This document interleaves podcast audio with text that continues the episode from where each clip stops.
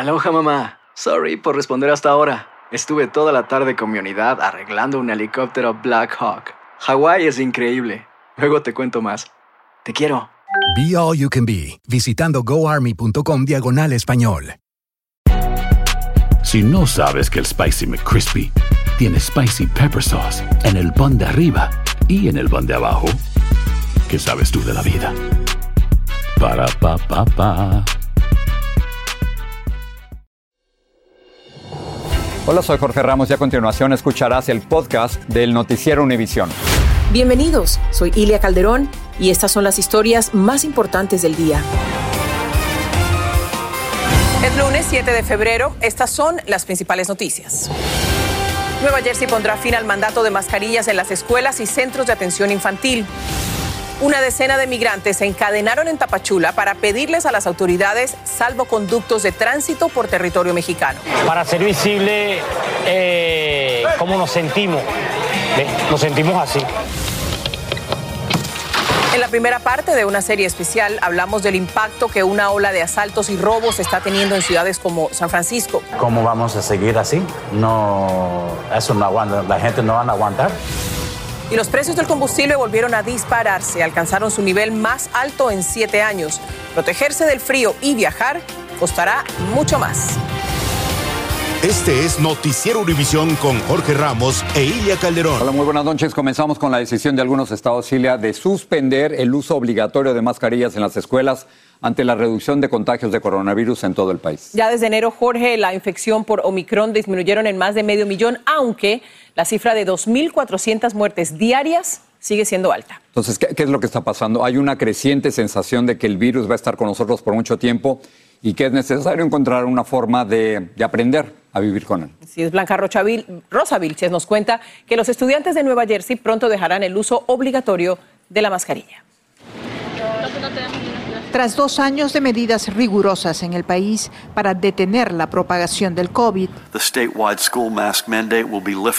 el gobernador de New Jersey dice que es tiempo de volver a la normalidad lo antes posible y anunció que desde el 7 de marzo se suspenderá el mandato de uso obligatorio de mascarillas en las escuelas del estado. El número de contagios de coronavirus ha bajado 89% desde enero. ¿Qué pasa cuando uno va a la escuela? Esos niños traen la enfermedad a la casa, a los abuelos, a los tíos. Y es una, una preocupación tan grande que en sí no sabemos qué hacer. El resto escucharte. New Jersey es el segundo estado del país con la tasa per cápita más baja de contagios detrás de Maryland. A mí literalmente me han dado dos veces ya. Para este grupo de conductoras de autobuses escolares, la medida, sin embargo, es prematura. Considerando que tengo la, la, dosis de la vacuna, yo voy a seguir con mi mascarilla, de verdad que sí, porque uno tiene que, que cuidarse. Los alumnos piensan lo mismo. Si no la quieren usar, que no la usen, pero yo la voy a seguir usando. ¿Cuánto tiempo más crees que vas a seguir usándola? Hasta que se acabe la escuela. Todavía me voy a poner la mascarilla porque, ah, por si acaso, cualquier cosa que pase, mi mamá siempre me va a decir que me ponga la mascarilla.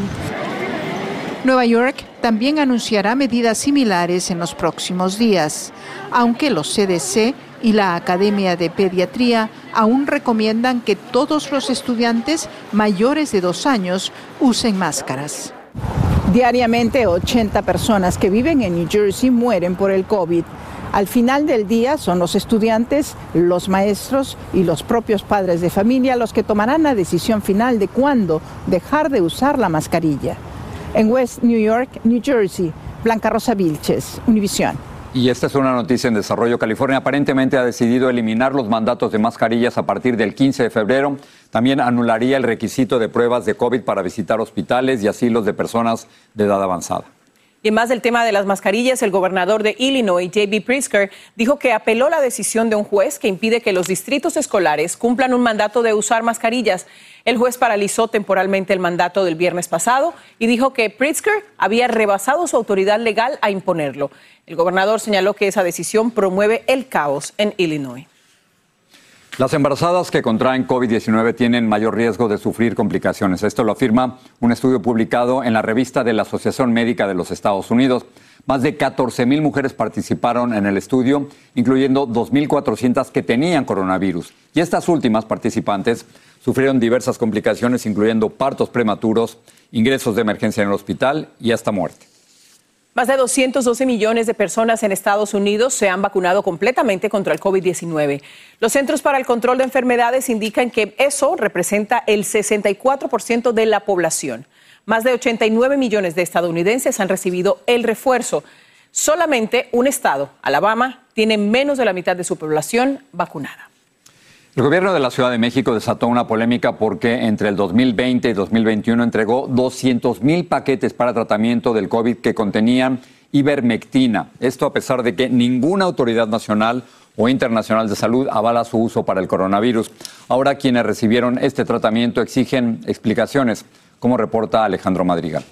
Aunque la ivermectina había sido descartada desde 2020 por el responsable de la pandemia en México, Hugo López Gatel, como tratamiento contra el COVID-19, el gobierno de la Ciudad de México entregó 200 mil kits con dosis del medicamento entre diciembre de ese año y enero del 2021, para lo que llamaron un cuasi experimento sobre su eficiencia al comparar la mortalidad entre quienes enfermaron y la recibieron y los que no. Fue en cierto sentido un, un experimento, no fue un experimento en el sentido de vamos a tratar de ver si la ivermectina funciona, pero fue más bien un experimento como acto de fe. La Secretaría de Salud de la capital mexicana aseguró que consultaron a varios científicos, aunque no fueron identificados, quienes avalaron el uso de la ivermectina. La Ciudad de México, digamos, fue eh, una de las pioneras en, en, la distribución de este medicamento en un momento eh, en el que eh, había ya eh, evidencia preliminar sobre su, su, impacto positivo.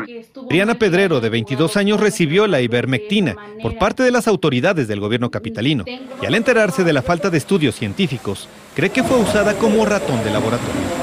Tengo miedo, tengo coraje, rabia, porque no sé qué consecuencias vayan a venir en un futuro. Las autoridades locales usaron los resultados estadísticos del estudio para publicarlos en una plataforma científica el año pasado. El viernes 4 de febrero, el documento fue retirado por el sitio porque se calificó como mala calidad, deliberadamente falso y engañoso, y señaló dos deficiencias fundamentales. Los participantes no dieron su consentimiento informado y los autores no declararon su conflicto de interés al ser funcionarios del gobierno. La ivermectina está aprobada como tratamiento para parásitos intestinales en humanos y animales solamente, y en México se puede adquirir sin receta, pero está contraindicada para tratar el coronavirus. En la Ciudad de México, Alejandro Madrigal, Univisión. Seguimos en México, pero para hablar de inmigración. Un grupo de migrantes se puso cadenas alrededor de su cuerpo en un parque de Tapachula. Son parte de un total de 20 migrantes que habían iniciado un ayuno de protesta para exigir que las autoridades mexicanas les otorguen documentos de tránsito. Pedro Ultreras conversó con ellos y nos informa. Los migrantes varados en Tapachula, Chiapas, México, le han dado otro rumbo a sus demandas y desde ayer por la tarde, por lo menos 10 de ellos decidieron encadenarse de cuello y manos en una plaza de esta ciudad. Tomamos la decisión de encadenarnos, ¿ve? Para hacer visible eh, cómo nos sentimos, ¿ve? Nos sentimos así. Cientos de migrantes llevan meses varados en Tapachula se dicen cansados de vivir en las calles y quieren que las autoridades migratorias mexicanas les permitan continuar legalmente su camino al norte. He tomado la decisión de encadenarme ya que el Instituto Nacional de Migración lo que ha hecho es burlarse de nosotros los migrantes, porque nos han hecho ir allá que nos van a dar una respuesta y han sido solo mentiras. Estamos en la lucha. Estos migrantes tienen ya varios días de marchas y manifestaciones exigiendo que les otorguen un salvoconducto para continuar su viaje a la frontera con Estados Unidos, pero lo siguen ignorando, nadie los escucha, señala uno de los líderes de este movimiento. Si encontramos diálogo y buscamos la manera de solucionar, o sea, esto se termina. O sea, y lo cual quiere decir, pues que tenemos que, que negociar, ver, ver cómo podemos dar una salida sin que sea otra caravana. Aparte del encadenamiento, también están realizando un ayuno donde solo consumen líquidos y después de varios días se rotan con otros migrantes. ¿Cuántos días piensa aguantar así? Con lo que Dios me disponga, mi amor. Las autoridades locales hoy fueron a revisar su estado de salud, pero todos se encontraban bien. Ellos insisten en que van a continuar así hasta que sus demandas sean cumplidas. Por ahora no tienen caravanas planificadas, manifiesta Irineo Mújica, uno de los líderes de este movimiento. Pero si no encuentran una respuesta a sus peticiones, dice que tampoco la descartan. En Tapachula, México, Pedro Ultreras, Univision. Hoy se efectuaron dos reuniones cumbre que pudieran decidir la suerte del conflicto entre Rusia y Ucrania. El líder ruso, Vladimir Putin, recibió al presidente francés Emmanuel Macron y el canciller alemán Olaf Scholz visitó al presidente Biden en la Casa Blanca. Pedro Rojas nos dice si ambas reuniones pudieran evitar una guerra. El canciller alemán Olaf Scholz llegó a la Casa Blanca para solidificar importantes acuerdos con el presidente Biden y al mismo tiempo reafirmar el compromiso de que los dos países tienen para contrarrestar una posible invasión rusa a Ucrania. Biden dijo que Alemania no usará el Nord Stream 2, el gasoducto marino que lo conecta con Rusia si se produce una agresión armada. Si Rusia decide invadir aún más a Ucrania, estamos juntos y todos los países de la OTAN están listos, dijo Biden. El canciller alemán reafirmó su disposición para defender a Ucrania y dijo que busca otras alternativas energéticas para su país, con posible importación de gas estadounidense. Vamos a actuar juntos y hemos tomado las medidas necesarias para hacerlo, dijo el canciller Scholz. Sin mayores resultados, en Moscú, Rusia, el presidente de Francia, Emmanuel Macron, y el líder ruso Vladimir Putin se reunieron durante horas por una posible salida diplomática al conflicto. Putin denunció de nuevo que las naciones del oeste de Europa y Estados Unidos aún no cumplen su exigencia de prometerle que la Organización del Tratado del Atlántico Norte, la OTAN, no se expandirá hasta las fronteras de su país. Nuevas imágenes satelitales denotan un incremento de tropas rusas. El vocero del Pentágono reafirmó ese mensaje.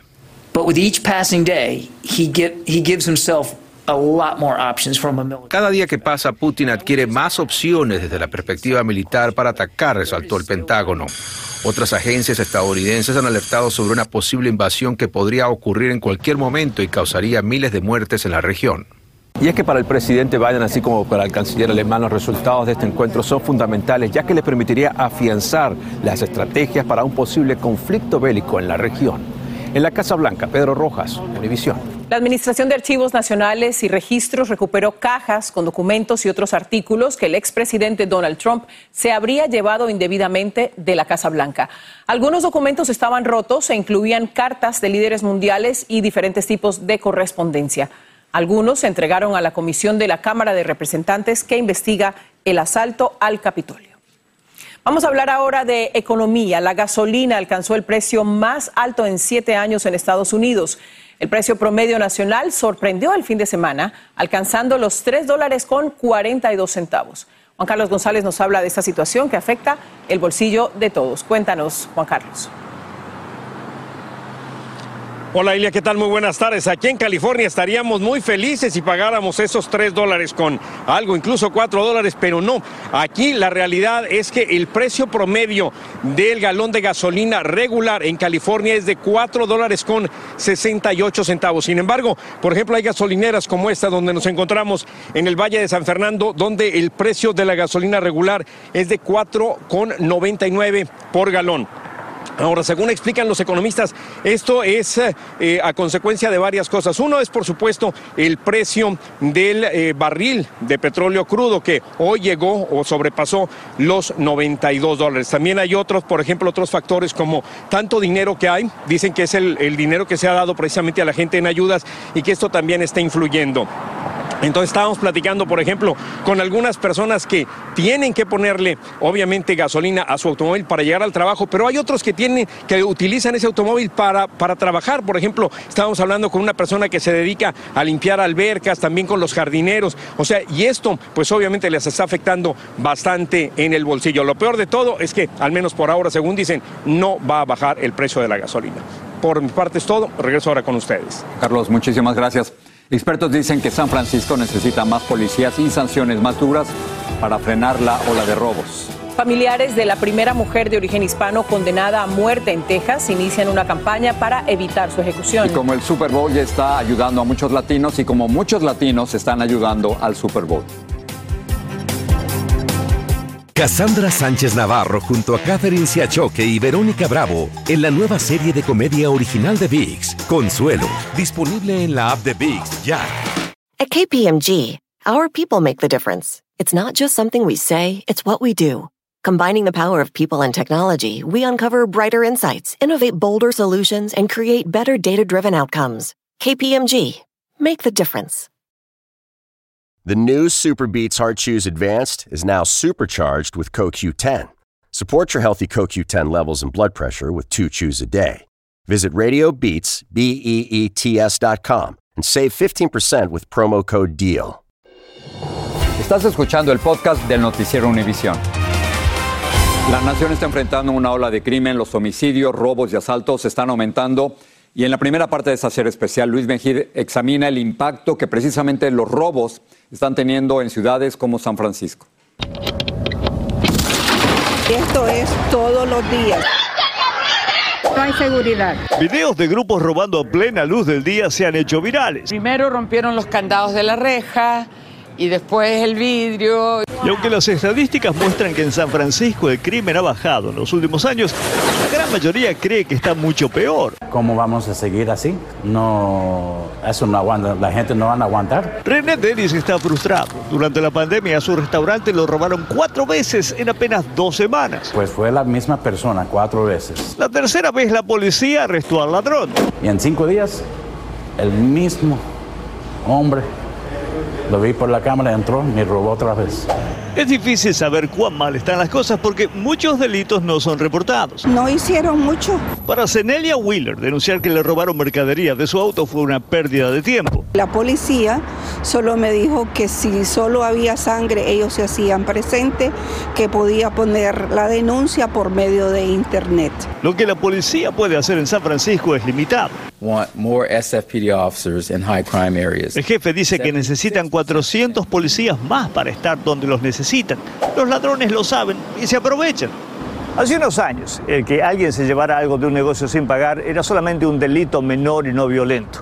Pero las cosas han cambiado. Hoy la mayoría de estos robos son perpetrados por organizaciones criminales que luego revenden los artículos robados. Y los críticos dicen que las leyes favorecen a los delincuentes. En California, para que se considere un delito grave, una persona tiene que robar más de 950 dólares en mercadería. Y uno piensa que Estados Unidos es lo más seguro que encuentra uno en el mundo. Por menos no va a la cárcel y en muchas tiendas ni siquiera se molestan en perseguirlos. Me han dicho que ni los toque, no, no se puede hacer nada. Solo la policía puede tocar a alguien porque es un delito tocar a alguien. Como en otras ciudades, los robos en San Francisco son algo de todos los días, pero hay una diferencia. Aquí no han aumentado los crímenes violentos. Los homicidios en Estados Unidos se han hecho cada vez más comunes. Nunca pensé que ese día había perdido a mi niña. El 2021 en Chicago fue el año más sangriento en un cuarto de siglo. Hasta allí los llevaremos mañana. Era Luis Mejía reportando desde San Francisco. Mañana en la segunda parte de esta serie especial vamos a examinar el impacto que el crimen violento está teniendo, pero en toda la nación. La familia de Quadron Wilson, un hombre de Wisconsin a quien policías le dispararon cinco veces por la espalda, está exigiendo justicia. A Wilson fue operado de emergencia el sábado y ayer lo trasladaron a la cárcel. La policía dice que los agentes trataban de realizar un arresto. Registros de la corte muestran que Wilson estaba en supervisión por conducta desordenada. Para abril está programada la ejecución de Melissa Lucio. Es la primera hispana en ser condenada a muerte en Texas. En el 2008, un juez, eh, un jurado la encontró culpable de matar a su pequeña hija. Su familia, apoyada por organizaciones civiles, emprendió una cruzada para detener su ejecución y exigir un nuevo juicio. Francisco Cobos nos habla del caso de esta madre hispana que espera en el pabellón de la muerte en Texas. Esta madre apenas puede caminar porque lleva a cuestas los años y la preocupación de que su hija está sentenciada a muerte por un crimen que dice no cometió. Mi hija esta es inocente. No, no, no le puedo describir las palabras que tengo para, para, para defenderla. La hija de Melissa Lucio, de dos años, fue encontrada inconsciente en su casa en febrero de 2007 y dos días después murió en el hospital. Las autoridades determinaron que fue un homicidio y culparon de ello a Melissa Lucio, quien además era madre de otros 13 niños con quienes vivía en estos departamentos. Era una buena madre, este, sí tenía sus problemas personales, uh, pero es, nunca tuvo ma eh, era mala con sus hijos. La familia y algunas organizaciones civiles emprendieron una cruzada para demandar que se detenga su ejecución, programada para el próximo 27 de abril y sea sometida a un nuevo juicio. Y hemos agarrado más que 30 mil uh, firmas este, y eso estamos tratando de entregarlo aquí para la para el DA, District Attorney Office, pero no nos contestaron. Alegan que no tuvo una buena defensa y que hubo testimonios que no se tomaron en cuenta, como el de otro de sus hijos, que dijo haber presenciado cuando la pequeña cayó de las escaleras. Nunca admitieron o permitieron que um, ponieran sus hijos en trial. ¿Por qué? El caso de origen un documental, The State of Texas versus Melissa, en el que se señala a Melissa como la primera mujer de ascendencia hispana en ser sentenciada a muerte en Texas. I'm 48 years old. I have 14 children. I've been on death row 11 years. Ha llegado el momento de ejecutar finalmente la sentencia legalmente impuesta por un jurado y hacer justicia para la bebé María de dos años, señaló el fiscal de distrito Luis B. Sainz. Hoy este edificio de departamentos en donde ocurrieron los hechos permanece abandonado mientras crecen los cuestionamientos sobre la versión oficial de los hechos. En Harlingen, Texas, Francisco Cobos, Univisión. Está León Krause aquí con nosotros. León, ¿qué tienen esta noche? Gracias, Jorge. Esta, esta noche en el noticiero edición nocturna tenemos si están esperando ustedes la renovación del permiso de trabajo, vamos a tener detalles muy importantes. El Servicio de Ciudadanía e Inmigración amplió la validez de este permiso para evitar problemas y retrasos. En la noche les contamos quiénes se van a beneficiar y tenemos la historia increíble de Oscar Herrera, un venezolano ciego, quien fue atleta paraolímpico, representó a su país en grandes eventos deportivos, muy destacado, por desgracia ahora está viviendo en la calle, comiendo en iglesias, durmiendo en el aeropuerto de Fort Lauderdale. Ya verá qué vida ha tenido este hombre. Esa y otras historias en la edición nocturna. León, gracias. A gracias. Qué historia la de este hombre. Hay que verla. Gracias, Impresionante. Sigue este podcast en las redes sociales de Univision Noticias y déjanos tus comentarios está por todos lados. La fiebre del Super Bowl se siente en cada rincón de Los Ángeles y muchos latinos van a salir beneficiados, Silvia. Por los aficionados participan en simulacros de entrenamiento y actividades alusivas al choque entre el equipo local Rams y el visitante Bengals. Bengals. Bengals, de Cincinnati, ¿ves cómo aprendo? Jaime García nos habla de este entusiasmo e impacto económico del Super Tazón en su Angelín. El evento más grande del fútbol americano tendrá sede aquí, en Los Ángeles. Se inició la cuenta regresiva para el Super Bowl 56. Ya solo una semana de la fiesta grande del fútbol americano, el alcalde de Los Ángeles dio la bienvenida oficial a los aficionados que comenzaron a llegar de todo el país. Y espero que el Super Tazón traerá miles de nuevos empleos, hoteles y restaurantes localizados alrededor del moderno estadio SoFi, la Casa de los Carneros de Los Ángeles y sede del Supertazón, serán los primeros beneficiados. En el año 2020 nos convertimos en una Rams House. Muchas personas vienen aquí durante el juego de Rams, antes y después del juego, y nos está ayudando. Se estima que en total el Supertazón arrojará ganancias de 477 millones de dólares a la economía de Los Ángeles. Solo hay que mencionar que el precio promedio de un boleto para poder entrar al estadio es actualmente de 9.250 dólares. Pero mientras llega el juego del domingo, en el Centro de Convenciones de Los Ángeles se instaló la llamada experiencia NFL, donde los aficionados de los Rams y los bengalíes de Cincinnati pueden participar en juegos interactivos y hasta fotografiar el preciado trofeo Vince Lombardi que se entrega al ganador del Supertazón. Gracias y vamos carneros. Irónicamente, bajo las reglas del Super Bowl, los bengalíes de Cincinnati saldrán como el equipo de casa. En Los Ángeles, Jaime García, Univisión. Carneros y bengalíes, ahí están. Vamos a ver cómo les va el domingo. Muy bien. Una pareja de Wisconsin ya es formalmente rica al cobrar su premio de un juego de Super Bowl que pagó 632 millones de dólares a comienzos de este año. Tammy y Cliff Webster cobraron su premio en un solo pago de casi 154 millones, descontando impuestos federales y estatales que suman, imagínate, de puros impuestos, 71 millones. Bueno, la otra mitad la compartieron con un segundo ganador que compró el boleto en California. Y con estos nuevos millonarios, 154 eh, millones. Pues que se lo disfruten con mucha salud. Nosotros Yo creo que y mucho tiempo, ¿eh? Sí, que, que sigamos trabajando. Gracias. Buenas noches. Noticiero Univisión, siempre a tu lado. Cassandra Sánchez Navarro junto a Catherine Siachoque y Verónica Bravo en la nueva serie de comedia original de VIX, Consuelo, disponible en la app de VIX ya. The living room is where you make life's most beautiful memories. But your sofa shouldn't be the one remembering them. The new life resistant, high performance furniture collection from Ashley is designed to withstand all the spills, slip ups, and muddy paws that come with the best parts of life.